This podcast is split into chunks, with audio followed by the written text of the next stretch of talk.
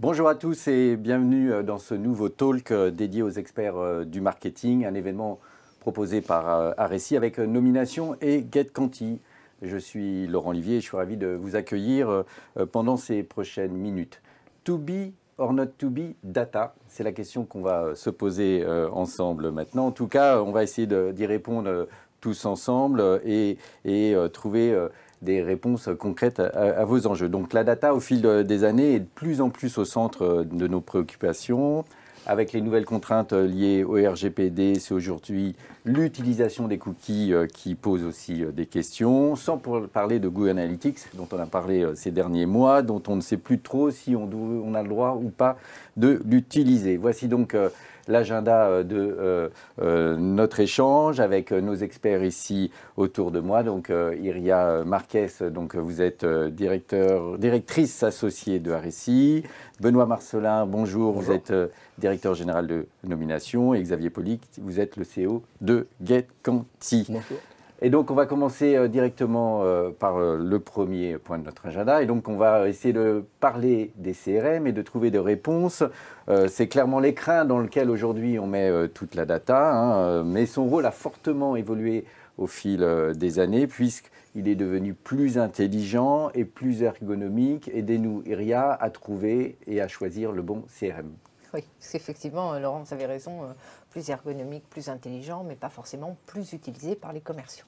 Alors, on va justement poser une question et donc on va faire une session interactive ensemble aujourd'hui. Et donc, euh, on va s'arrêter euh, plusieurs fois pour vous permettre de répondre directement euh, dans la zone qui est prévue dans la plateforme quand vous nous suivez en digital. Donc, répondez à cette question ici quel est le plus grand défi que vous avez avec votre CRM Parce qu'on est sûr que vous avez un défi avec votre CRM. Donc répondez A, mobilisation des commerciaux, B, la mise à jour des données, C, la synchronisation avec vos autres solutions Martech, D, les trois à la fois. Donc Iria, avant qu'on... Donc on vous laisse répondre. Et Iria, d'abord, euh, expliquez-nous quels sont les critères qui font euh, que l'on choisit tel ou tel CRM. Alors, il faut d'abord, euh, effectivement, il y a plein de CRM hein, sur le marché et ça se démultiplie euh, encore. Euh, ce qui est important, c'est de prendre le CRM qui correspond à ses besoins. Ça, on n'a pas besoin de nous pour, pour le savoir, mais aussi qui correspond à sa culture d'entreprise. à la fois à la gouvernance, est-ce que c'est le IT qui a une emprise forte sur ces sujets? Est-ce que c'est plutôt l'équipe commerciale ou l'équipe marketing? Est-ce qu'on est dans une une, culture d'entreprise extrêmement agile, pas forcément super académique, euh, mais où il faut aller vite même si on ne fait pas parfait, ou au contraire, est-ce qu'on est très méthodiste? Et donc nous, à l'agence, pour accompagner nos clients sur ce choix, on a défini trois profils de clients qui sont les ultra agiles, on imagine bien. Là, il y a plein de solutions euh, en SaaS évidemment, euh, super light, parfois qui sont à peine plus qu'un agenda un logiciel d'agenda. Euh, les autonomes, c'est-à-dire ceux qui veulent à la fois avoir un, CRM qui permet ce qu'on va voir euh, dans, le, dans le flux de, de cette réunion aujourd'hui, qui permet un certain nombre d'intelligences euh, mais sur lesquels il faut qu'on puisse avoir la main sans payer des mille et des cents pour chaque euh, modification. Et puis ce qu'on a appelé des académiques, c'est-à-dire que là, on a les best in class, les grosses solutions euh, avec Salesforce qui aujourd'hui représente plus de 20% de part de marché. Hein, il, est le dernier arrivé de cela, mais il est, euh, mm. il est majeur. Euh, Dynamics, évidemment, et puis les, solutions, j'allais dire les vieilles, les solutions historiques et puissantes que sont Oracle et SAP. Donc c'est ce qu'on voit là, effectivement, sur le schéma que vous nous avez préparé, hein, qui permet de se situer, donc euh, de choisir. peut chacun se poser là-dedans. Là et donc, euh, j'ai posé la question euh, à Benoît. Euh, vous, chez Nomination, révélez-nous quel CRM vous utilisez, mais en fait, plus sérieusement, qu'est-ce que vous voyez chez vos clients comme tendance? je ne savais pas, mais nous sommes académiques. Désolé. donc nous, on a fait le choix depuis maintenant plus de 10 ans d'utiliser Salesforce. Pourquoi? Parce qu'on a souhaité avoir un outil qui puisse accompagner la croissance de l'entreprise et qui puisse être un outil de structuration des process. Et clairement, c'est ça qui nous a orienté là-dessus. Euh, aujourd'hui, alors je ne veux pas me faire plein de copains chez les éditeurs, mais euh, il y a peu de différences fonctionnelles entre les CRM. Alors évidemment, il y a quelques catégories de choses qu'on peut ou ne pas faire quand on, entre les plus petits et les plus gros, mais sur un usage classique, euh, objectivement, il y a peu de, peu de différences. nous, ce qu'on voit, c'est qu'il y a vraiment deux types de CRM chez nos clients. Il y a ceux qui sont utiles et utilisés, puis il y a les autres. D'accord. C'est une belle image. Et ceux qui sont utiles et utilisés, c'est souvent des, euh, des outils qui ne sont pas à l'informatique et des outils qui vivent, qui vivent de la data. Euh, on va en revenir, euh, c'est un, vrai point de douleur. Vous êtes commercial, vous ouvrez votre CRM, vous avez à l'intérieur que des vieux clients, des vieux leads et que personne n'a jamais mis à jour votre CRM. Vous refermez votre CRM et vous réouvrez votre, Hmm. euh, votre agenda et votre carnet d'adresses Outlook. Si à l'inverse, vous avez un CRM qui, euh, sur lequel bah, vous avez des insights, sur lequel, bah, avant d'appeler un, un prospect potentiel, vous avez un historique propre, vous avez les coordonnées du nouveau directeur marketing, étonnamment, bah, vous allez l'utiliser. Hmm. Bon, on va y revenir, c'est un peu le cœur de notre Exactement. débat, comment on fait en sorte que ce CRM soit euh, alimenté avec de l'information euh, pertinente à jour euh, et qui aide les commerciaux. Peut-être la même question à Xavier donc Polic euh, chez GetCanti. Oui, alors moi, Racontez-nous un peu euh, votre vie, l'expérience CRM. Alors la vie du CRM chez GetCanti, ben, je- on en est à notre troisième CRM, donc on a un petit peu d'expérience en partant du Salesforce, mais ancienne version. Avant, ça, ça a mu dans le, dans le cloud, euh, ou en tout cas dans sa nouvelle version. On est passé par Agile CRM, qui était un indien pas très cher, mais un peu limité, et surtout sur des fonctions de- de- d'automation d'ailleurs, parce que on verra que le CRM, il y a différentes fonctions. Et aujourd'hui, on est sur HubSpot. On, on voit que chez nos clients, c'est quand même une grosse tendance sur les PME. Euh, D'une part parce qu'il commence gratuit, donc c'est quand même intéressant. Un il est quand même très ouvert, très connecté, et il a effectivement cette ergonomie euh, qui, qui, on va dire, fonctionne mieux avec des, des jeunes populations. Donc dans, dans l'univers des startups, euh, c'est c'est un, un outil qui est quand même bien prisé. Alors on voit donc, euh, merci euh, pour euh, cette photographie qu'on a pu partager aujourd'hui. Et donc, Iria, l'enjeu, donc on vient de le voir, hein, c'est certes avoir le bon outil, mais surtout qu'il soit à jour. Et donc comment on peut collecter régulièrement de la data pour faire en sorte que sans se noyer, le CRM soit à jour? Alors oui, se noyer, c'est facile. hein. C'est mettre tout ce qu'on a dans les tiroirs, partout, des bases de données qu'on trouve à des endroits avoués ou inavoués. Et puis, euh, comme disait Benoît, on se retrouve avec euh, une base qu'aucun commercial n'a envie de, de regarder parce qu'il sait déjà qu'il ne va pas faire de business avec. Donc, trois choses super importantes pour euh, bien utiliser son, son CRM et faire qu'il soit utile. Euh, trois choses du côté marketing. hein. Moi, je me place euh, Mhm. exclusivement de ce côté-là. La première, elle est structurante et structurée. C'est justement de structurer sa data et de la structurer partout où elle est collectée ou traitée. Un- un- une évidence, mais qui en même temps est souvent écornée, c'est que quand on a un CRM, quand on a une plateforme de marketing automation et quand on fait des formulaires de collecte de lignes, eh bien, il faut que les champs dans ces trois points soient de même nature, de même taille, de même format. Enfin, c'est technique, mais il faut que ce soit les mêmes, de façon à ce que la donnée puisse bien aller euh, de la captation jusqu'à l'endroit où elle doit arriver sans être abîmée. Ça, c'est la base, et pourtant, encore une fois, elle est souvent euh, mise à mal. La deuxième, euh, euh, la deuxième règle, c'est de démultiplier autant que possible les endroits de captation de leads. Souvent, on fait un site, on a mis un formulaire de contact, un formulaire d'abonnement de newsletter, et on se dit, chouette, ch- ça va capter du lead. C'est pas suffisant. C'est pas suffisant, notamment pour la troisième raison, qui est qu'il faut penser à capter du lead de différentes chaleurs. S'abonner à une newsletter, c'est chaleur euh, glaciale, quoi. C'est le premier, euh, le premier, des- le premier pas. Euh, demander, remplir un formulaire de demande de contact, c'est au contraire le dernier pas vers l'acte de vente. Entre les deux, on fait quoi? Bien, on Mhm. pense à son parcours sur un site ou à, à ses landing pages sur du marketing automation pour aller capter des gens qui sont à des états d'avancée différents de façon à ce que le marketing automation nourrisse ceux qui sont les plus hauts dans le funnel, dans le parcours d'achat, et que les commerciaux puissent traiter humainement, manuellement, euh, ceux qui sont les plus engagés. On, répond, on regarde la réponse à, à- à notre Allez. question, hein, donc, euh, qui était effectivement euh, quel est le plus grand défi. hein. donc globalement, vous avez répondu euh, les trois. euh, Étonnant. et à égalité avec la mise à jour des données. Donc on veut dire que les trois problèmes avec en plus la mise à jour des données qui est encore un peu plus euh, un focus. Donc bah, c'est très bien comme enchaînement parce qu'on va parler de ce sujet de la mise à jour des données avec Benoît. Et donc on va effectivement répondre à la question, c'est comment régulièrement, on, dynamiquement, hein, comme on l'a dit, on met à jour son CRM et comment Nomination concrètement peut aider à faire en sorte que cette data soit qualitative et pertinente. Euh, et peut-être avant de commencer, On peut poser la question flash, euh, Exactement. effectivement, sur la data. Donc, euh, alors, à votre avis, Quel est le taux d'obsolescence naturelle d'une base de données CRM sur 12 mois? Donc euh, réponse A, pareil, vous répondez en dessous euh, sur la zone sondage 10%, euh, proposition B 20%, proposition C 30% et proposition D 60%. On, on, partage vos réponses aussi juste après la réponse de Benoît. Donc comment fait-on?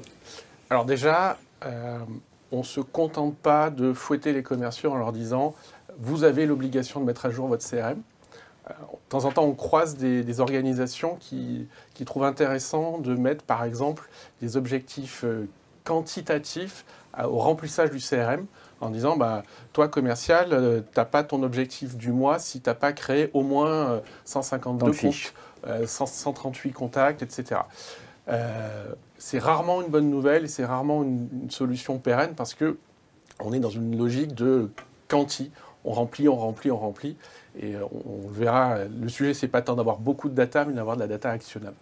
Donc, premier point, euh, certes, les commerciaux doivent être responsabilisés, euh, mais globalement, on sait que ça ne marche pas, on sait que ce n'est pas quelque chose de pérenne et ce n'est pas quelque chose sur lequel on peut vraiment capitaliser. Donc aujourd'hui, il existe des tas d'outils qui permettent de faire de la veille data, c'est-à-dire qui permettent d'aller mettre des, capteurs pour aller récupérer tout ce qui est data dynamique. Donc Là, ça peut être euh, chez Nomination, nous, ce qu'on fait, c'est suivre le mouvement des décideurs euh, euh, dans leur parcours professionnel. Donc savoir que Pierre, qui était responsable administratif dans une filiale de Total, a eu une promotion au sein du groupe, dans une autre entité, voire a quitté Total pour aller chez Carrefour, c'est des informations que l'on capte et c'est des informations qu'on est capable de réinjecter dans le CRM. Et donc c'est ce qu'on voit même là. Exactement, là c'est très concrètement, c'est une toute petite capture d'écran d'un module de mise à jour automatique qu'on est mm. capable de poser dans des CRM. Alors plutôt des CRM un peu costauds, hein, c'est plus difficile avec des CRM un peu trop low cost, sur lequel nous on est capable de dire, euh, avec une fraîcheur d'au mm. moins une fois par an, euh, cette personne, où est-ce qu'elle en est? Est-ce qu'on confirme qu'elle a toujours le même job? Est-ce qu'elle a eu un changement de poste en interne? Est-ce qu'elle a changé de job? Ou est-ce qu'on sait simplement qu'elle a quitté sa boîte et on ne sait pas encore où est-ce qu'elle est arrivée? Et avec un niveau de granularité, hein, comme on voit dans la capture, Exactement, euh, qui permet de se dire poste en interne, les changements d'entreprise, et on peut choisir automatique maintenant. Exactement. Et comme ça, vous avez, on va dire, un filet de sécurité, une routine qui, toutes les nuits, tourne et s'assure qu'il bah, y a un minimum d'update qui est fait pour éviter les cas où, euh, euh, y compris sur des, comptes clients, vous voulez appeler le N plus 1 ou le N plus 2 de mm. votre interlocuteur et vous vous rendez compte qu'en fait, vous ne connaissez pas ou vous connaissez le mauvais. Et euh, objectivement, ça, la fait, ça la fout un peu mal. Donc aujourd'hui, il existe des outils à la fois sur de la data entreprise, à la fois sur de la data de contact. il y a des outils qui, par exemple, vont automatiquement capter euh, les échanges de mails d'un commercial avec son interlocuteur pour aller récupérer la signature mail et réintégrer mmh. les éléments de la signature mail dans le CRM. Bref, aujourd'hui, il y a des tas d'outils technologiques qui permettent de, euh, finalement d'aller capter cette data et de la matérialiser automatiquement dans le CRM avec ou pas de la validation utilisateur. Après, chacun ses règles du jeu. Et donc l'objectif, hein, on est bien d'accord, une fois que cette donnée elle est dans le CRM, c'est de créer des règles, des triggers, en, Exactement. pour que euh, on parte à l'action et, à l'activation commerciale ou marketing. Donc tout le sujet, c'est euh, effectivement euh, mettre à jour de la data en automatique, ça a un coût, un coût certain. Et si vous le faites que pour faire de la data, alors vous faites plaisir si vous êtes hmm. administrateur CRM responsable de la data. Si vous êtes en charge d'un budget et d'un ROI, c'est moins sympa. Par contre, de la data qui se met à jour, c'est pas juste technique. En fait, c'est des signaux de business, très clairement. Hmm. Euh, et là, par exemple, on, a illustré un process assez simple qui consiste à être capable d'identifier l'arrivée d'un nouveau, par exemple, un nouveau directeur sur, sur votre prospect. Euh, chez nous, par exemple, c'est des nouveaux directeurs commerciaux. On sait que quand un nouvel directeur commercial arrive dans une boîte, il se passe toujours quelque chose. Et donc, c'est chez nous, pour nomination, un signal de business. Et donc, on va aller tirer le fil en se disant, bah, tiens, euh, il vient d'où? Euh, Il vient d'un client intéressant, il vient de, quelqu'un qui n'est pas encore client. En fonction, je vais ajuster mon scénario relationnel. Et puis surtout, euh, je sais qu'il vient de, quelque part. Donc, dans, la, dans, son ancienne entreprise, il se passe aussi quelque mmh. chose. Et donc, d'un signal tout simple, un nouveau directeur euh, commercial arrive dans une boîte, je suis capable de déclencher en fait deux scénarios relationnels de prise de contact. Et globalement, euh, tout le sujet et toute la mission de nomination, c'est de se dire la data c'est bien, mais c'est surtout un levier d'activation business. Et c'est ça en fait tout l'enjeu, c'est de passer d'une logique annuaire, base de données, DSI, à une logique business. Le CRM, business. Exactement. Le CRM, c'est d'abord et avant tout le cœur de l'activité business d'une entreprise et comment la data peut aider ce business. Et c'est tout le sujet. Et Ria, donc euh, dans les CRM qu'on a vus précédemment, donc euh, on a, euh, Benoît a dit que c'est plutôt ceux qui sont un peu plus en haut du graphique qu'il faut choisir, c'est ça Oui, milieu et haut, oui, effectivement. plus on est dans des solutions simples, plus effectivement, d'une part, on ne peut pas forcément adapter au process de, au buyer journey, si tu veux. et d'autre part, effectivement, moins ils sont connectables. Hmm. C'est du standalone. Euh, et quand c'est du standalone, ça ne peut être qu'une solution provisoire, parce qu'on perd tout l'intérêt de ce ping-pong marketing et sales euh, qui fait la force de, ce duo-là. Et la valeur du CRM. Et la valeur de ce qu'il y a dans le CRM. Alors on va répondre, on va partager la, réponse. Euh, merci de votre participation. Mais j'ai une dernière euh, question, Benoît. Donc ça veut dire que globalement, les commerciaux ils n'ont plus besoin de tenir à jour le CRM, il est tenu à jour automatiquement? Non, les commerciaux ont besoin on en rêve, tenir hein. on en rêve, mais les, besoins, les, commerciaux ont besoin de qualifier les interactions. Euh, c'est la valeur, enfin, être capable de dire en quelques mots ce qui s'est passé sur un compte, euh, ce qui s'est passé dans un entretien commercial, dans une conversation, c'est là la valeur. Euh, par contre, s'assurer que l'adresse est à mmh. jour, que le CRM est, bon, que le poste est à jour, ça, c'est quelque chose qui est automatisable. Par contre, récupérer l'intelligence commerciale et la partager, euh, là, pour le coup, euh, non, évidemment, les commerciaux ont un rôle majeur dans la performance du CRM. Alors, 62% des personnes qui nous suivent ont dit que l'obsolescence de la base de données, c'est 30% par an eh ben, Ils sont oh. parfaitement bien renseignés. C'est ce qu'on observe, effectivement. Bravo à vous. Euh, pourquoi 30% Parce qu'il y a deux phénomènes qui jouent sur l'obsolescence en CRM. Le premier, c'est les contacts, le mouvement des personnes. Et on estime que globalement, en France, 20% des cadres changent de job chaque année. Donc si euh, globalement, 20% des données deviennent obsolètes chaque année. Euh, donc ça, c'est le premier socle. Et au-dessus, vous avez à peu près 10% des data entreprises qui bougent. Des entreprises qui, qui se rachètent, euh, des entreprises qui se développent, qui changent de nom, euh, des entreprises des fois qui meurent aussi. Mmh. Euh, et donc quand vous cumulez les deux, vous avez donc ce, taux d'obsolescence de 30%. Alors 30%, on peut dire ça va, c'est pas très mmh. grave. Ça veut simplement dire qu'en 2-3 ans, votre CRM, vous le prenez, vous le jetez. Si vous avez il faut tout recommencer. Il faut tout recommencer.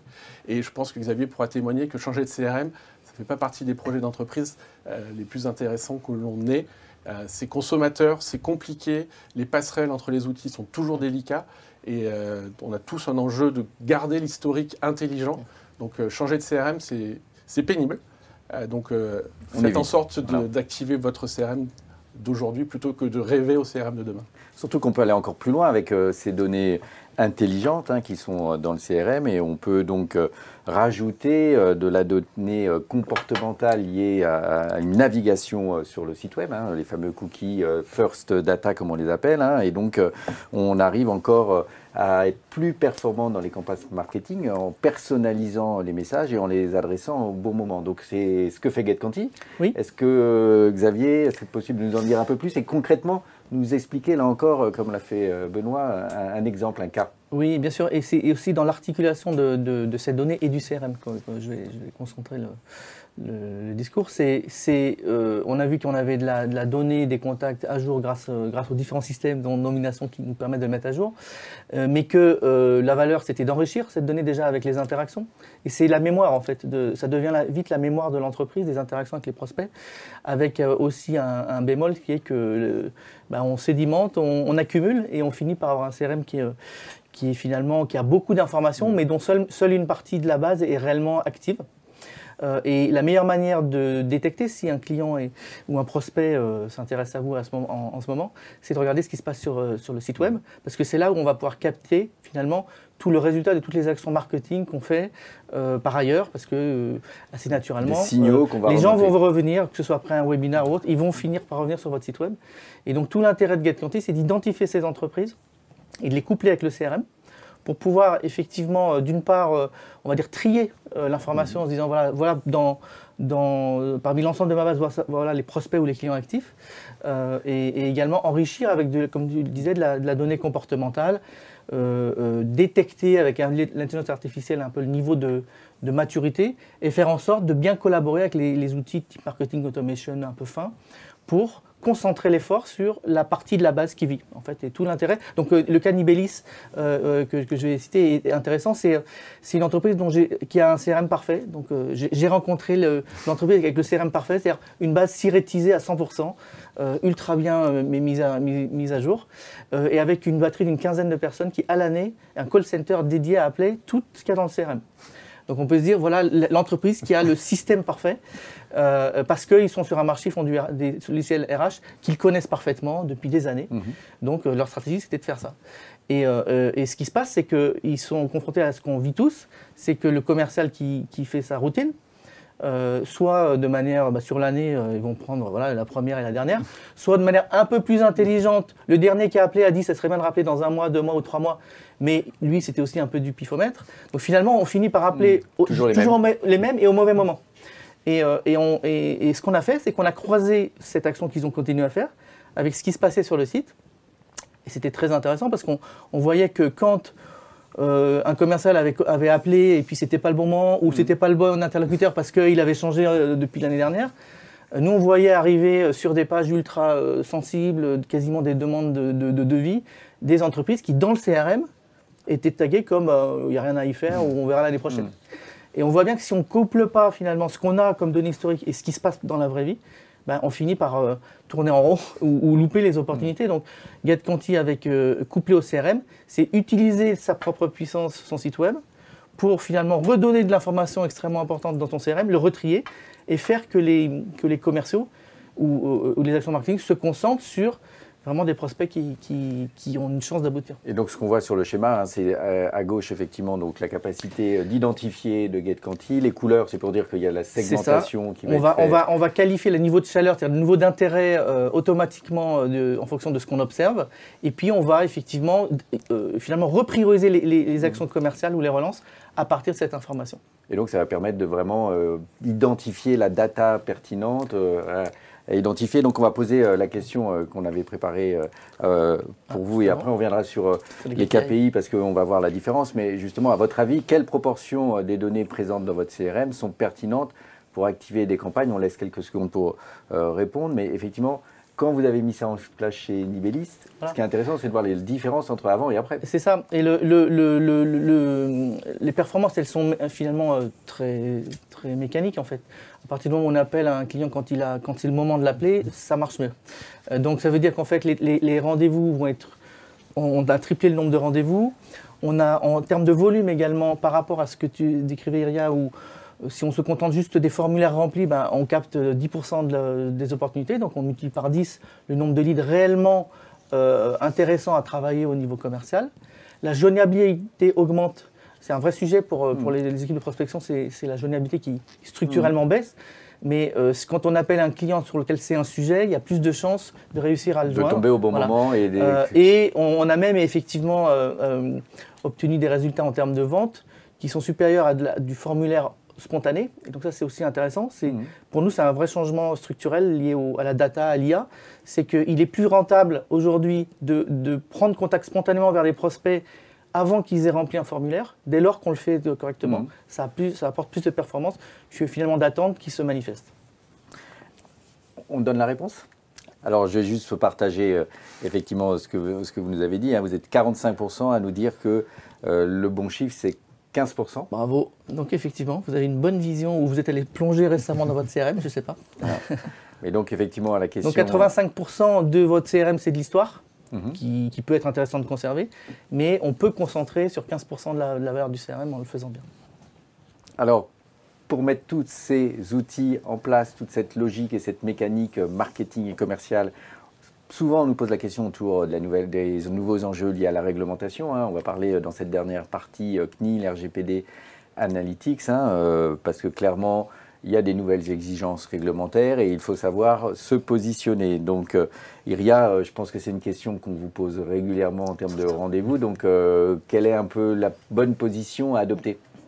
Alors, de façon générale, il faut savoir qu'il y a la RGPD, qui est européenne, qui, concerne, qui couvre ou qui protège les citoyens européens. C'est une question de citoyenneté, pas de zone géographique, d'une part.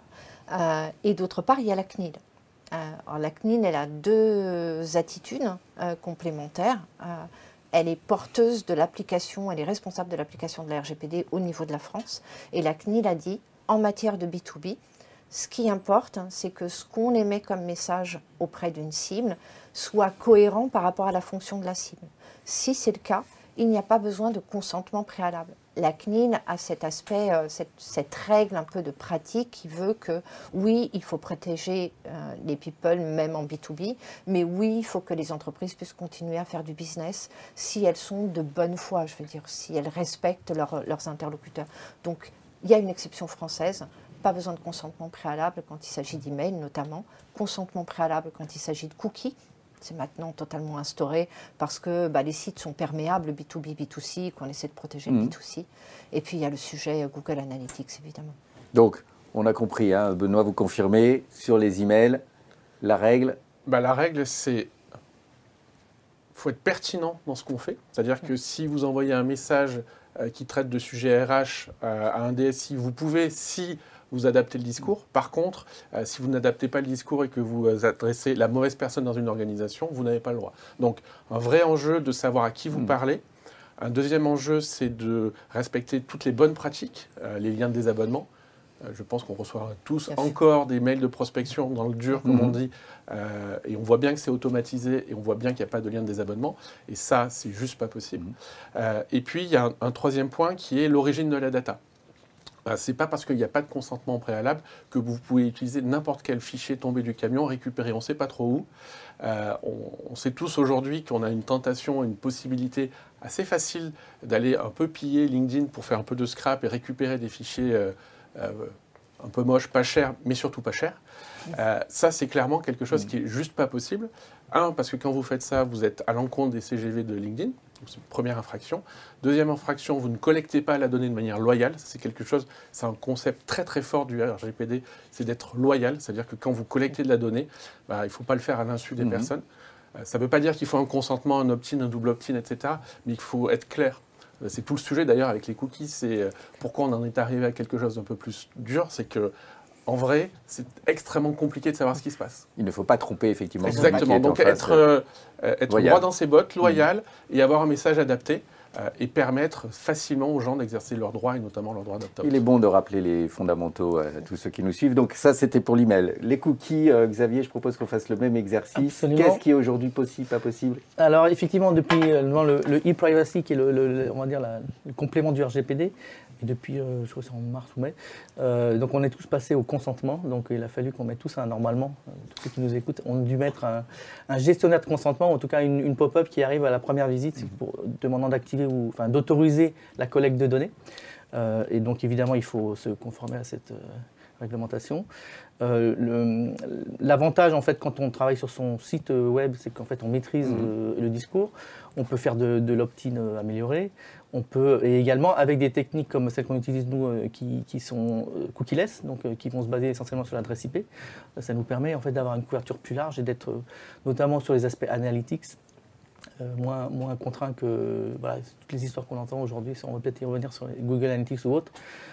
mais globalement, en B2B, lorsqu'on s'intéresse à l'entreprise, on travaille sur une notion de comportement de la personne morale et non pas de l'individu. C'est ça aussi qui, rend en B2B les choses plus, hmm. plus faisables c'est que dès lors qu'on euh, on travaille sur euh, un comportement global et on, ne stocke pas les données associées à mm. des individus, euh, on a un peu plus de liberté. Voilà, c'est là où on voit qu'il est intéressant aussi de travailler sa first data, euh, ces cookies, parce que bah, effectivement, on n'échange plus les cookies comme on pouvait le faire précédemment, les cookies tiers, etc. C'est ça. Aussi une notion de mm. loyauté et d'éthique, et donc il est encore plus intéressant de bien travailler, de retargeter sa data, etc., etc. Et effectivement, on termine par le sujet, comme vient de le dire Xavier, autour de Google Analytics, qui est un peu le sujet du moment. Iria, donc, qu'est-ce qu'on doit faire ou pas faire? Alors, juste avant de répondre à votre question, je voudrais juste alerter les, les, personnes qui nous écoutent sur deux petits pièges assez fréquents. Euh, Benoît parlait d'email sans lien de désabonnement. Évidemment, on en trouve encore. Mais on trouve aussi des emails avec des liens de désabonnement qui ne désabonnent pas. Donc moi, je conseille vivement à ceux qui nous écoutent d'aller vérifier, de faire le test eux-mêmes, parce que parfois c'est un peu piège. Et puis un deuxième... Juste peut-être complément, parce que ça je le vois souvent, et même, même chez nous c'est compliqué. On, désabonne en général sur le système de désabonnement, mais on a du mal à propager cette information sur d'autres systèmes à connecter. Et ça, c'est moins facile à, la nécessité d'un preference center. Exactement.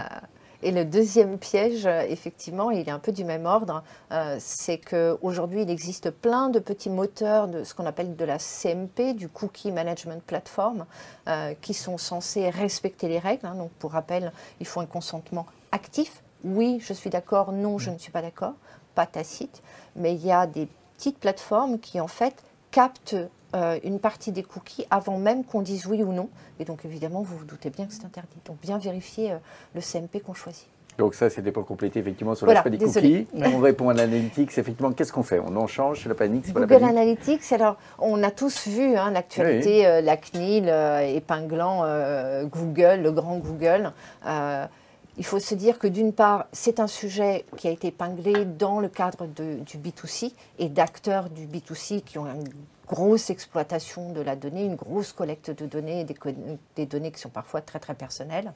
Euh, d'une part, nous on est dans le B2B et c'est un autre sujet euh, qu'on fait ce qu'on vient de se dire sur la loyauté, sur le fait qu'on est dans le cadre business. Il faut pas oublier que Google, évidemment, euh, ne peut pas rester euh, comme ça, se faire trucider par la CNIL et passer à autre chose. Donc Google est en train de travailler sur des data centers en France et en Europe, mais notamment en France, pour, euh, épargner ce, problème. Euh, et puis enfin, il existe évidemment des solutions alternatives. Euh, nous, notre sentiment, c'est qu'il n'y a pas une grosse urgence, il n'y a pas un coup près, une guillotine qui s'approche de toutes les entreprises B2B, mais néanmoins, c'est une responsabilité de DPO et de services juridiques et moi, je ne suis pas du tout euh, en mesure d'arbitrer de, ces choix-là. Et donc, euh, s'il y a besoin de faire, euh, au moins momentanément, de couper le robinet de Google Analytics, il existe aujourd'hui des solutions tout à fait fiables, ça c'est important, qui hébergent en Europe, parce que certaines sont même recommandées par la CNIL pour le fait qu'elles sont cookie euh, mmh. compliant, mais pas qu'elles hébergent les données. Donc bien faire attention, encore une fois, aux choix qu'on fait en la matière. Donc en conclusion, c'est pas la panique, mais il faut quand même être certain qu'on adopte les bonnes pratiques et qu'on fait euh, ça avec euh, professionnalisme quel que soit le secteur d'activité. ou. Peut-être le point qu'il faut, il faut mettre en avant, c'est que les règles ne sont pas aussi limpides que ça. Euh, nous, évidemment, le sujet de la privacy est un sujet qu'on adresse avec beaucoup de clients. On a la chance d'avoir euh, plein de clients prestigieux, des filiales françaises, de grandes structures internationales, euh, des cabinets d'audit, des grands éditeurs de logiciels mondiaux, qu'ils soient américains ou allemands d'ailleurs, ils ont le même niveau d'exigence. Et on voit bien que la traduction opérationnelle de ce qui est possible ou pas possible, c'est quelque chose qui est éminemment un choix d'entreprise et un arbitrage entre la perception des règles, euh, les objectifs business qu'on se donne, et c'est l'équilibre que l'on trouve. Et objectivement, c'est un équilibre que chaque entreprise doit définir avec un niveau d'exigence qui lui est propre.